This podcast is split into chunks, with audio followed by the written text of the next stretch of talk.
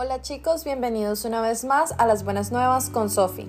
El día de hoy hablaremos sobre Génesis capítulo 34, titulado como Siquem viola a Dina, y dice, Dina, la hija de Lía y de Jacob, fue un día a visitar a las mujeres del pueblo.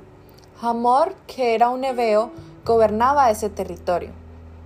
Cuando su hijo Siquem vio a Dina, la tomó por la fuerza y la violó. Sin embargo, se enamoró de ella y trató de ganarse su cariño.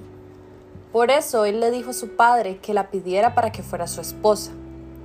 Jacob supo que Dina había sido violada, pero como sus hijos estaban cuidando el ganado, prefirió esperar a que regresaran. Mientras tanto, Hamor fue a hablar con Jacob. Tan pronto como los hijos de Jacob se enteraron de lo ocurrido, regresaron del campo muy enojados. Consideraban que violar a la hija de Jacob era una ofensa contra la familia, algo que Siquem no debió haber hecho.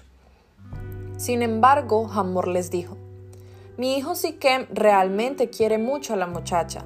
Yo les ruego que lo dejen casarse con ella. Háganse parientes nuestros. Así nosotros nos casaremos con sus mujeres y ustedes podrán casarse con las nuestras, y podrán también vivir libremente entre nosotros. Allí tienen el país, vivan en él, vayan a donde quieran y compren terrenos. Siquem por su parte les dijo a Jacob y a sus hijos, Si me consideran digno de casarme con Dina, les daré lo que me pidan. Ustedes díganme cuánto quieren a cambio y yo pagaré ese precio, pero por favor déjenme casarme con ella. Pero los hijos de Jacob no fueron sinceros con él ni con Hamor, sino que los engañaron diciéndoles, nosotros no podemos permitir que nuestra hermana se case con alguien que no está circuncidado. Eso para nosotros sería una vergüenza. Solo con una condición daremos nuestro permiso para la boda, que ustedes y todos sus hombres se circunciden Así podrán casarse con nuestras mujeres y nosotros con las de ustedes. Entonces nos quedaremos a vivir aquí y todos seremos un solo pueblo. Claro que si no están de acuerdo, tomaremos a Dina y nos marcharemos.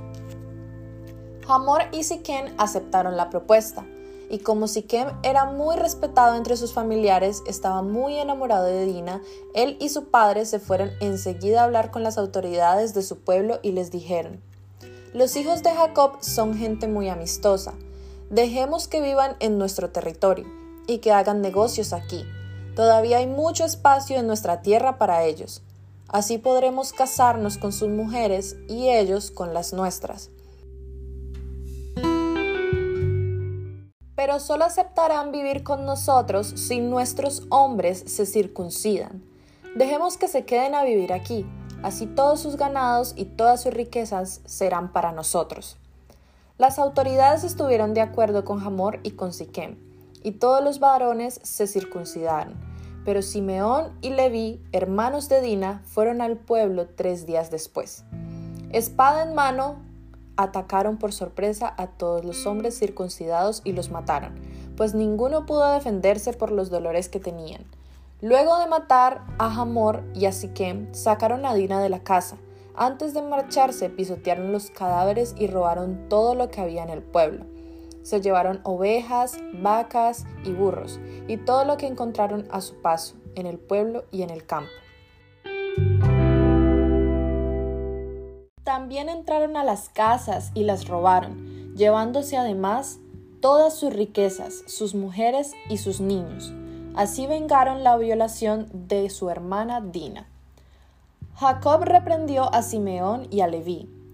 Con lo que han hecho, ustedes me han traído muchos problemas.